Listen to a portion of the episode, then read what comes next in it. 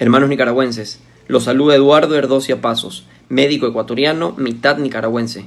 Hago este video con un profundo sentimiento de tristeza, impotencia y preocupación por mi familia que reside allá. Aprovecho la oportunidad para hacer una denuncia pública al señor Rogel Gurdián, alcalde de la ciudad de León, quien el día de hoy ha realizado una invitación a un masivo genocidio en las playas de Poneloya con la finalidad de festejar Semana Santa.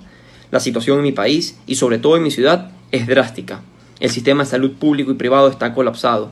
Pacientes que buscan cama y no logran ser atendidos e incluso fallecen sin una atención médica. El municipio encargado de recoger cadáveres, tanto en la calle como en sus casas, después de 24 o 48 horas de fallecido. Yo también quiero hacerles una invitación, no a festejar, no a gozar, sino a quedarse en casa en esta Semana Santa. Un abrazo.